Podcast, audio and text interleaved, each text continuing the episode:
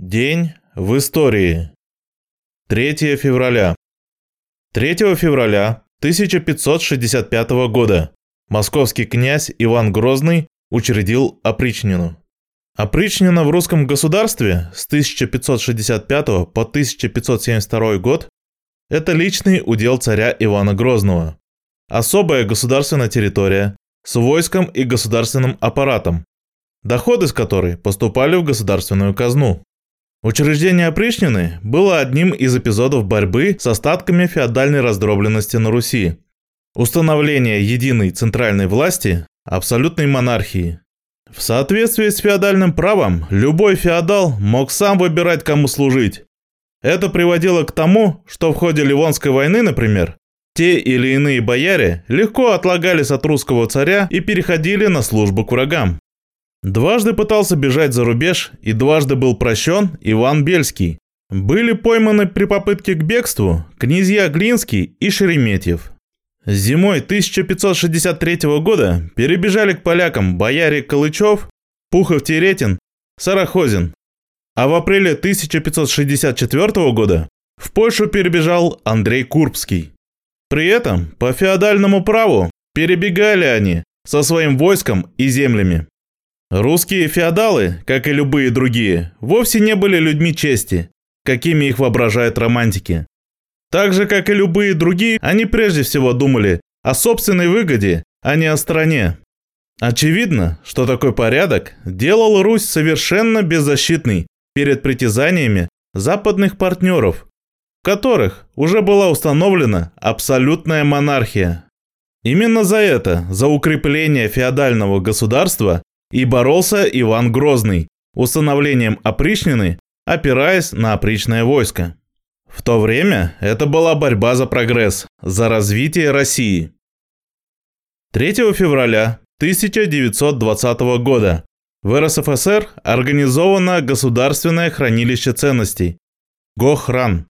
Согласно декрету Совета народных комиссаров номер 414, советские учреждения и должностные лица обязаны были сдать в Гохран в течение трехмесячного срока все имеющиеся у них на хранение, переделки или на учете ценности из золота, платины, цветных драгоценных камней и жемчуга.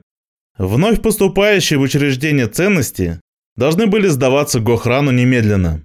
Золото было жизненно важно для нашей страны, как средство обмена с Западом. А страна нуждалась в ресурсах, прежде всего в хлебе. 3 февраля 1925 года из Большого театра СССР впервые транслировалась радиопостановка оперы «Князь Игорь Бородина».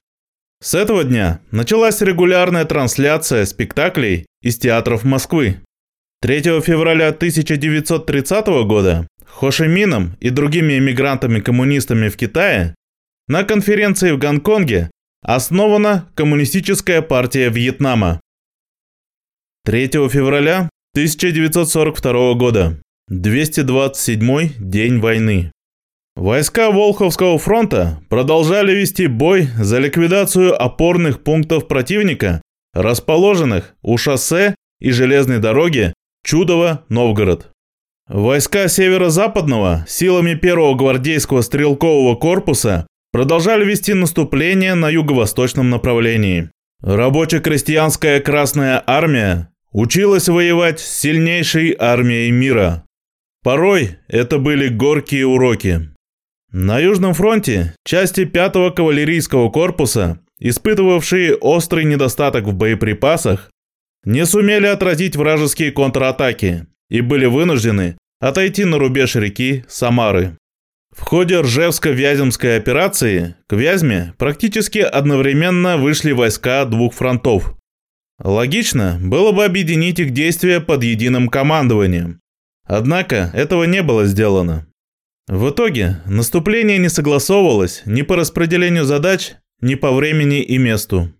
Противник, спешно подтянув сюда помимо пехоты танки, артиллерию и бомбардировочную авиацию, удержал в своих руках город – Германское командование, отдавая себе отчет, чем грозит потеря Вязьмы, в срочном порядке организовало на ее подступах оборону. мобилизуя все имеющиеся под рукой силы и средства.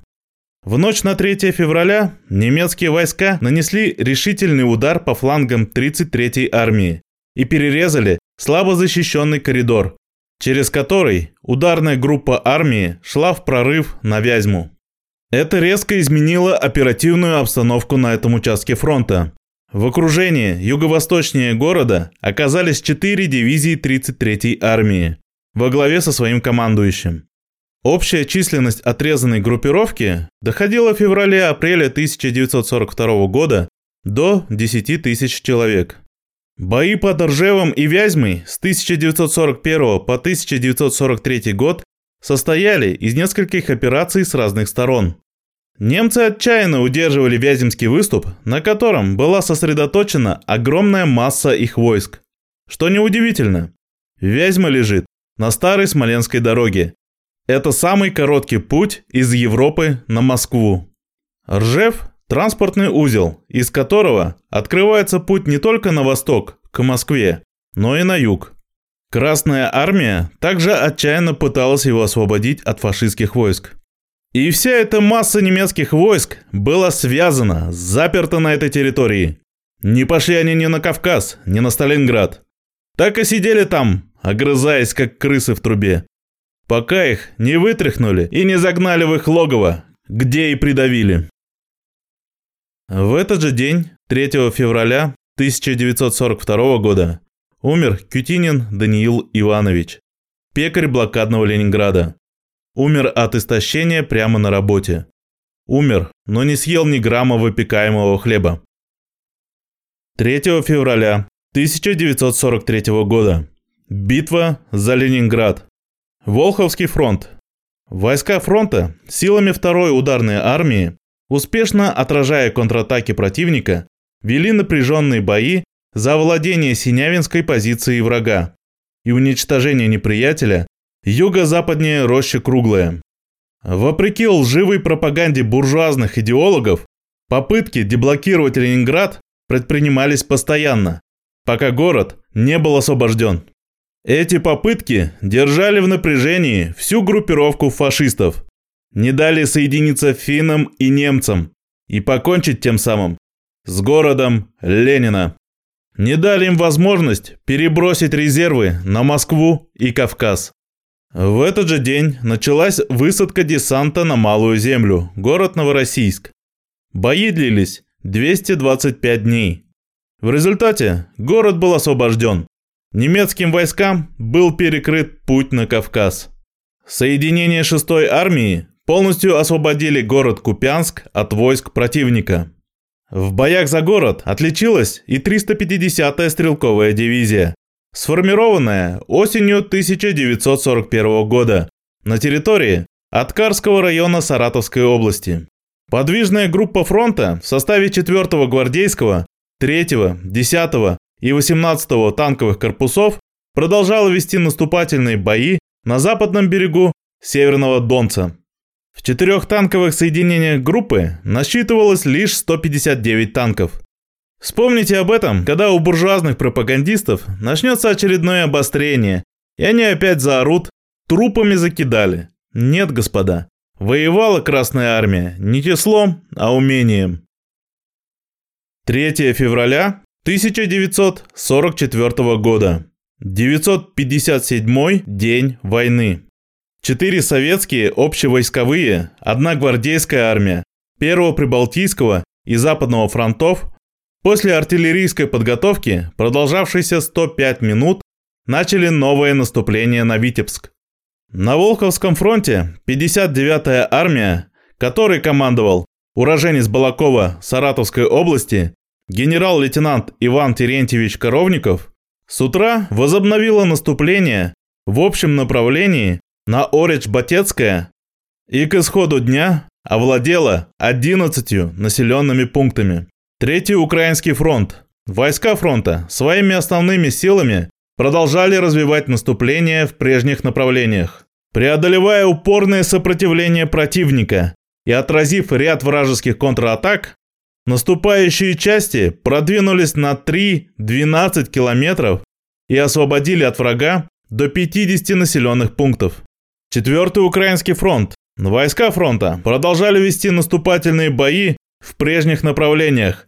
Преодолевая упорное сопротивление противника, советские войска на отдельных участках продвинулись вглубь до 8 километров и овладели рядом опорных пунктов неприятеля.